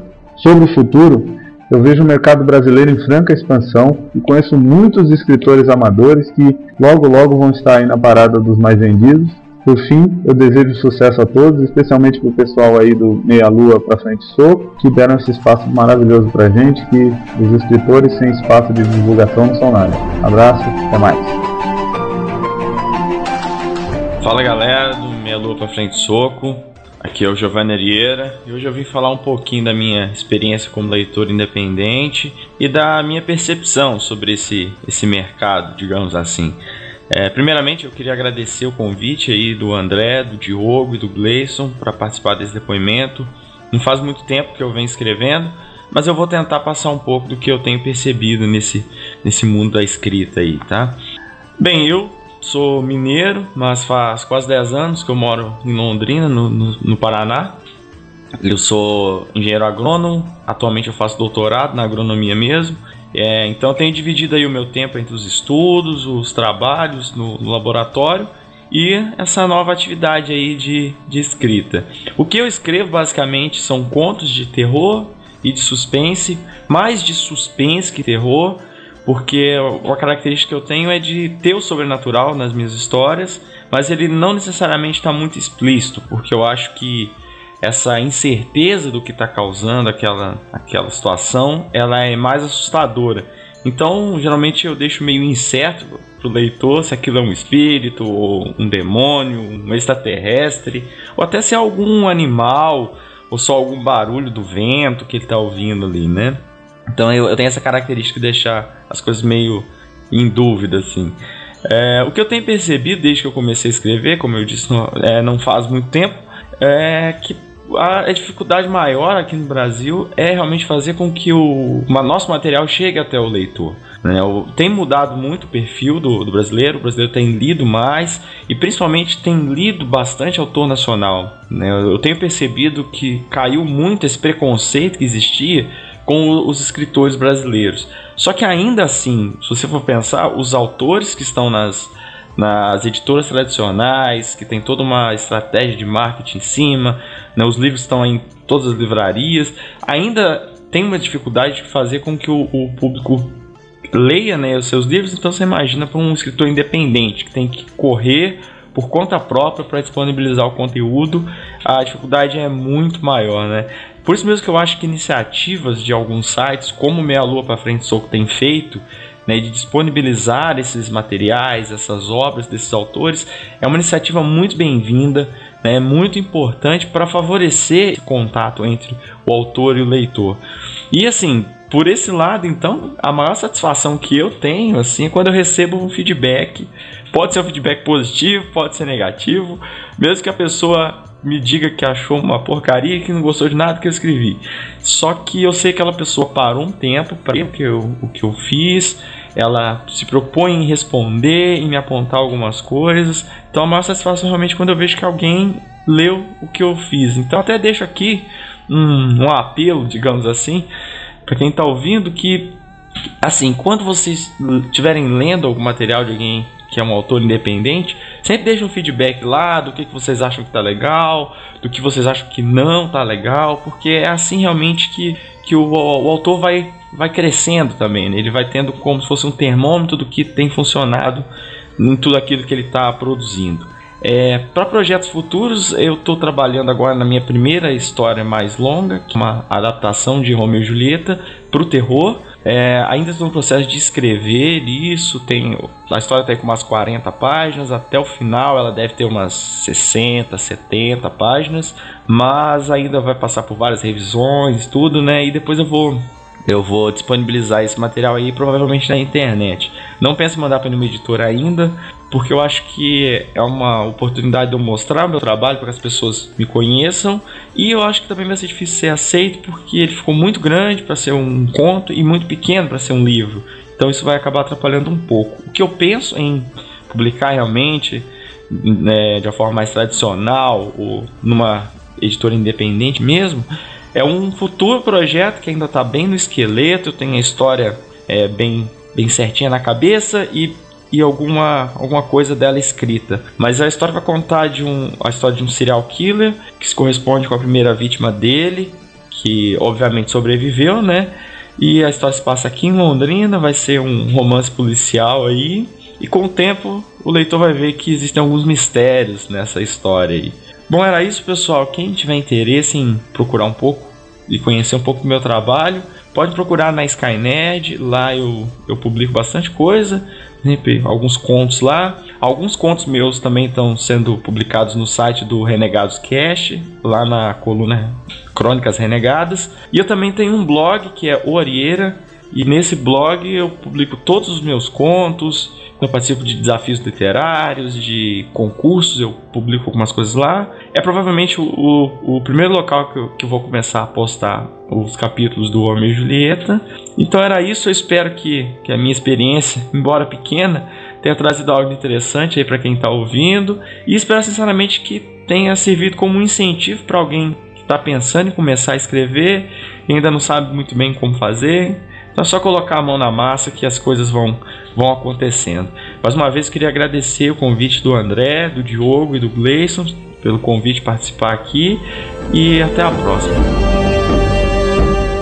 E aí galera do Meia Lua pra Frente Soco, aqui quem tá falando é o Marco Antônio Febrini Júnior. Eu moro em São Paulo, trabalho com imóveis e atualmente estou escrevendo uma história chamada Nove Dragões, a Lenda de Nogger. Cara, pra mim ser escritor independente aqui no Brasil era uma coisa muito solitária, né? Até um tempo atrás. Porque eu escrevia e alguns amigos meus liam, mas eu escrevia em cadernos e tal. Hoje em dia, com, com a internet, fica muito mais fácil, né? Você tem a oportunidade de postar nas redes sociais, em blogs, tem concursos literários, coisas do gênero, fica muito mais fácil para você disseminar a sua obra, né? Eu gosto muito do gênero de fantasia, cara. Eu sempre escrevi sobre fantasia. Até quando eu tava na escola, eram os meus livros preferidos e tal, e eu adotei esse gênero aí para poder escrever sobre ele, né? E quando eu escrevia em cadernos mesmo, assim, mostrava só para alguns amigos, eu tinha um feedback muito baixo, né? Eu tinha pouco retorno e isso às vezes me desanimava um pouco. Mas agora com, com a internet, eu tenho um feedback muito legal. Eu ando postando a, a, história num blog, a Nove Dragões, e na Skynet, eu venho tendo um feedback bem legal da galera. A galera acompanha, manda mensagem, a gente conversa sobre isso. Isso me anima, me dá um, um gás para continuar escrevendo, entendeu? Por isso que é importante para quem tá começando a escrever agora, coloque na internet, poste pelo menos trechos do que você está escrevendo. Não fica com, com medo de ninguém roubar a sua história, não. Você tem que levar a sua história para os outros conhecer, senão a pessoa não vai conhecer nunca a sua história e você não vai ter um feedback bom nunca. Eu, eu busco inspiração em diversas coisas para escrever, cara. Eu não tenho uma coisa certa, sabe? Às vezes eu tô vendo um filme, ou às vezes eu tô ouvindo uma música, jogando videogame, às vezes até mesmo na rua, ou dentro do ônibus. É, a inspiração ela vem do, do lugar que você menos espera, né? Você menos imagina. Não tem um controle sobre isso. A coisa chega e se você tiver a oportunidade de escrever na hora, escreva. Se não, anota algum lugar, pelo menos o tópico ou a ideia para você não esquecer.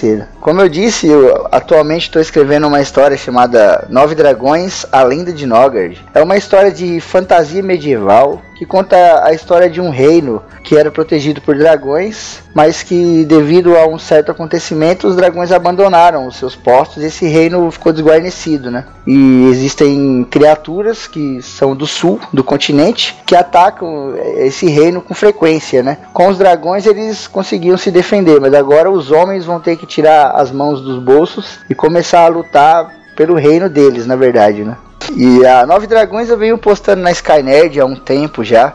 É, tá no capítulo 43 já. Quem quiser dar uma olhada lá, fica à vontade. Vem uma galera legal acompanhando aí. Eu tô sempre à disposição, perguntas, a gente conversa sobre a história, pessoas tiram dúvidas e tal. E tem um blog também, né, cara? novedragões.blogspot, que é onde eu coloco ela também, tem lá completinha desde o do capítulo 1 até o atual. Quem quiser pode encontrar a história aí também no site do Renegados Cast, no Limonada Nerd e no Taverna Geek. Eu queria deixar um, um obrigado aqui para essa galera aí que sempre me deu uma força na divulgação. Em relação a projetos futuros, depois que eu terminar a, a Nove Dragões, eu tenho um plano aí de, de fazer uma espécie de Silmarillion da, da coisa toda, né? uma história que conta como chegou no ponto onde inicia Nove Dragões. Porque durante a história da Nove Dragões eu cito lendas, eu cito guerras passadas, batalhas passadas, e eu estou escrevendo muito sobre isso. Não, não está nem entrando no Nove Dragões, mas é um material muito, muito bom que eu tenho aqui comigo e eu vou fazer disso uma história também.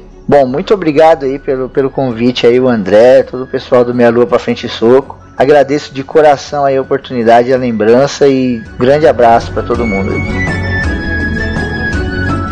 Olá amigos do Meia Lua pra Frente e Soco. Aqui quem fala é André Soares Silva, eu sou um autor independente e uh, eu acho que o grande desafio para quem publica por conta própria, seja em forma impressa ou digital, é obter aí a tão sonhada visibilidade, né? Porque se de um lado as novas tecnologias permitem que literalmente qualquer um consiga o espaço para colocar seu material na rede, por outro lado é preciso dividir a atenção de seus leitores em potencial com todo um outro universo de autores que vão estar ali fazendo o mesmo. A satisfação nessa luta, para mim, advém especialmente de uma mudança de mentalidade no que diz respeito ao sucesso. Uh, porque eu acho que uma obra independente, uh, assim, ela nunca vai ter o alcance de um lançamento de uma grande editora. Mas não é porque teu trabalho vende ali 20, 30 cópias é, que você precisa se desanimar. É, eu procuro sempre pensar nos autores do século passado, né, os clássicos, vamos colocar assim, Virginia Woolf ou James Joyce e, e, e outros. E, e quanto essa galera estaria produzindo hoje em dia se eles tivessem o recurso que nós temos. E eles estariam fazendo isso sem nunca pensar que eles iam ter que vender milhares de cópias para exercer né, com alegria ali o seu ofício de escritor. É, pelo contrário, esses é, grandes mestres eles viviam num tempo em que o alcance era infinitamente menor do que a gente tem hoje e no qual ah, muitas das vezes eles só escreviam uns para os outros, né, ou para parentes e amigos. Né, não existia um grande mercado literário. É, bom, é por ser uma, uma forma de arte barata em matéria de, de insumos físicos para sua realização, né, você pode fazer literatura com uma, um papel e uma caneta. A, a literatura independente, ela está, a meu ver, fadada à saturação. Aliás, já até saturou. Mas isso não tem, eu acho que não, não, não isso não tem que servir para desmotivar a galera que está escrevendo, os colegas autores também. Uh, porque a, a, estrada até a publicação profissional, que é o objetivo de muitos, ela fica mais longa a cada novo escritor que surge. Mas por outro lado, a cada novo leitor, a cada resenha é, em blog, a cada feedback que você recebe, seja ele positivo ou não, você vai adicionando ali uns tijolinhos né, nesse teu caminho, você vai pavimentando a tua estrada até a publicação profissional, ou se esse não for o seu objetivo, até o, ter um reconhecimento maior, né, ter uma, uma penetração maior aí junto com seu, com seu, seus leitores né? Se chama Simon, o Conto do Sol, e é uma história de romance e alta fantasia inspirado nos mitos da África. E a trama ela gira em torno de um, de um feiticeiro, né? um feiticeiro poderoso, que para punir aqueles que desafiaram, né, ousaram desafiar o seu domínio sobre uma certa região, ele decide pegar o sol e aprisionar o sol nos seus domínios. E aí vai caber o nosso herói, né? Atravessar uma série de perigos enquanto ele, ele parte de onde agora é noite eterna, porque o sol foi roubado e o tempo está paralisado, digamos assim. E ele vai ter que ir de onde é noite eterna para onde o dia é eterno, para onde o sol nunca se põe, que é onde o feiticeiro tem ele aprisionado. E aí ele vai ter que, claro, tentar enfrentar esse feiticeiro e quem sabe aí salvar o seu povo. É, vocês encontram ele na loja Kindle por apenas R$ 5,99. Então vocês confiram aí. É, espero que vocês gostem. E tenho outros trabalhos também que vocês podem conferir no meu blog, que é andressilva.wordpress.com. Um grande abraço para todos. Olá amigos do Meia Lua Pra Frente Soco, eu sou o Jacó Galtran é uma satisfação estar falando com vocês.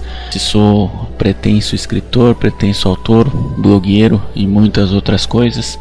E para falar um pouco sobre essa profissão de autor independente, eu começo dizendo que preciso ter outra profissão, trabalho na área de vendas, né? Tenho um, um emprego convencional das 8 às 6, trabalhando na área de vendas, que é o que eu preciso para pagar as contas até que eu realize o sonho de ficar milionário, bilionário vendendo livros e poder me dedicar apenas a isso. Ser escritor independente no Brasil, é, não sei nos outros países, mas aqui no Brasil é desafiador porque o mercado literário está se abrindo agora, aos poucos, né? A gente tem principalmente a gente, no meu caso, que escrevo fantasia, literatura de fantasia. Existe um público-alvo que ainda é pequeno, que está crescendo muito, mas ao mesmo tempo não é tão grande quanto eu gostaria que fosse, e ao mesmo tempo tem o problema de que cada vez mais há pessoas querendo publicar, cada vez mais pessoas procurando seu espaço, então a concorrência se tornou muito maior então as dificuldades, os desafios também estão ficando cada vez maiores. Por outro lado, ser escritor é uma coisa que não depende de resultado, não depende daquilo que você tem, daquilo que você pode vir a ter com isso, não depende do que as editoras vão te dizer. Ser escritor é uma coisa que está na tua alma, no teu sangue. É, você escreve porque você ama, eu escrevo porque não consigo encontrar nenhum outro sentido na vida que não seja escrever. Então, sendo bem sucedido nisso ou não, publicando ou não, ficando bilionário ou não, eu vou escrever para sempre. Espero poder fazer isso durante toda a minha vida e espero não precisar fazer mais outras coisas além disso para poder fazer só isso. Espero que realmente eu possa um dia poder viver só disso. Eu tenho um blog que eu contos de RPG, que sempre foi meu carro-chefe, onde eu tenho contos é, seriados, né, divididos em partes. Fora isso, eu publiquei um PDF disponibilizado gratuitamente, que é o Guerra nos Nove Mundos. Se você digitar no Google Guerra nos Nove Mundos, download, você acha para download é um PDF com 60 páginas mais ou menos e, e que está gra gratuito. Você pode, é uma história fechada, você vai conseguir entendê-la sem nenhum problema. Fora isso, eu escrevi um romance que ainda não foi publicado, espero que poder publicá-lo logo. Estou escrevendo mais dois, mas que vocês podem ter acesso. Eu também tenho o Watchpad, né? Não sei se é assim que pronuncia, que é watchpad.com/jacogaltran com alguns contos meus. Essencialmente são contos antigos já é, que eu já já tinha mostrado antes em algum outro lugar. Que esses contos estão ali de volta para quem não teve acesso a ver no, no, blog Contos de RPG ou em outros lugares que eu pus, ali tem acesso. E agora, recentemente, eu disponibilizei é, o legado de Liraã. Legado de Liraã, considero, sem falsa modéstia, meu melhor trabalho até agora, que é um conto que está disponibilizado na Amazon, R$ 2,99 você compra, ele é a continuação do Guerra Nove Mundos. Você compra, você recebe no arquivo Legado de Liraã. E na sequência você tem o conto já na página seguinte, a segunda edição, edição revisada do Guerra nos Nove Mundos. Para quem não viu, poder rever. E na sequência você tem mais dois contos bem curtinhos, bônus, dizendo o que aconteceu com os outros dois personagens de Guerra nos Nove Mundos, qual é o destino deles. O Legado de Liraã é um conto que fala como o nome já diz, né, o que vai acontecer com o personagem Liraã que aparece na Guerra nos Nove Mundos. É um conto do qual eu tenho muito, muito orgulho. E encerro a minha participação nesse episódio tão bacana do Meia Lua Pra Frente Soco, é, desejando e, e aconselhando, se é que tenho condição de fazer isso, que quem quer escrever realmente não desista. As dificuldades são gigantescas e parecem não terminar, mas escrever está no sangue e a gente não, quem gosta disso não vai deixar de fazê-lo. Então vamos seguir é, escrevendo e enchendo o nosso querido mundo de mais e mais histórias, mais e mais personagens, porque a vida real é muito chata. Por isso a gente recorre à fantasia. Grande abraço a todos. Olá, meu nome é Leandro Samora, eu sou de Campinas, São Paulo. Eu também sou um escritor ainda bem no começo do caminho. Eu já tenho algumas histórias publicadas em algumas coletâneas e estou procurando maneiras de expandir esse meu ofício que eu gosto tanto. Eu estou vendo o atual cenário nacional da literatura com bastante empolgação. Eu acho que tem muita gente nova fazendo trabalhos excelentes e tudo isso, sem dúvida, é motivo para incentivar é, tanta gente que também gosta de escrever e está nesse começo de caminho. Eu gosto bastante da força da nossa literatura fantástica e que está em ascensão no, no Brasil. E eu fico surpreso com a quantidade de novos escritores que se revelam agora com uma formação específica nessa área da, da literatura fantástica. Para mim, particularmente, foi bem diferente. Eu cresci lendo os livros da coleção Vagalume, que tinha uma pegada de aventura, um pouco de fantasia também, mas que eram essencialmente histórias com o um pé bem no chão, eram histórias escritas por autores brasileiros que tinham uma abordagem mais realística, algumas coisas até mesmo políticas nas histórias. E tudo isso serviu bem para minha formação pessoal, mais focada nesse tipo de literatura mais pé no chão, digamos assim. E hoje, quando eu tenho a oportunidade de escrever um pouco também, eu tenho essa vontade de produzir coisa de qualidade com essa abordagem mais real para a molecada também.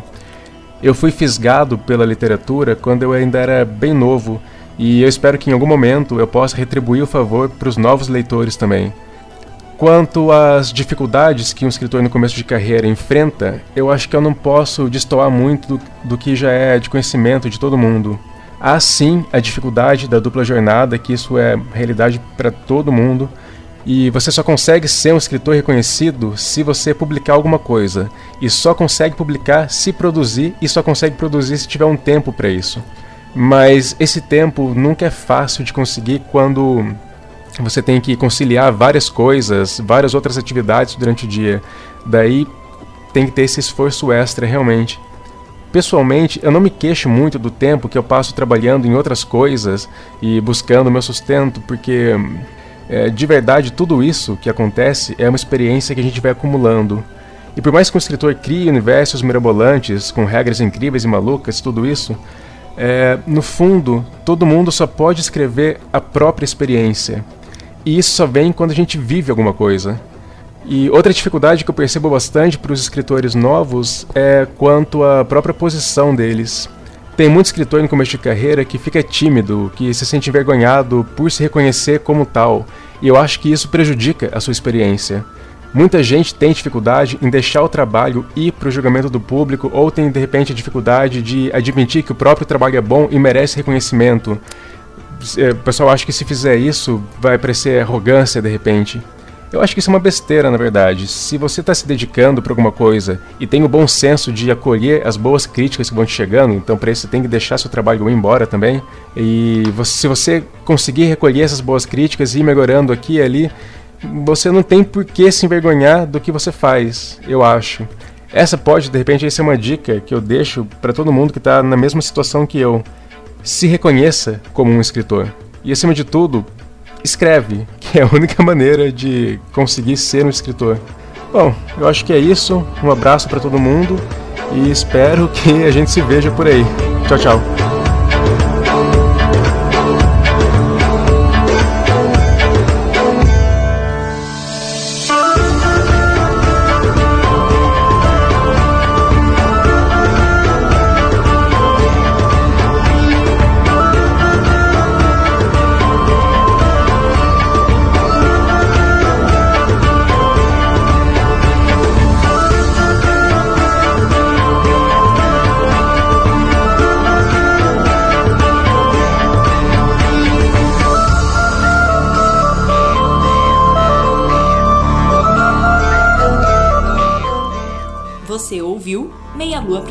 Soco. Hadouken!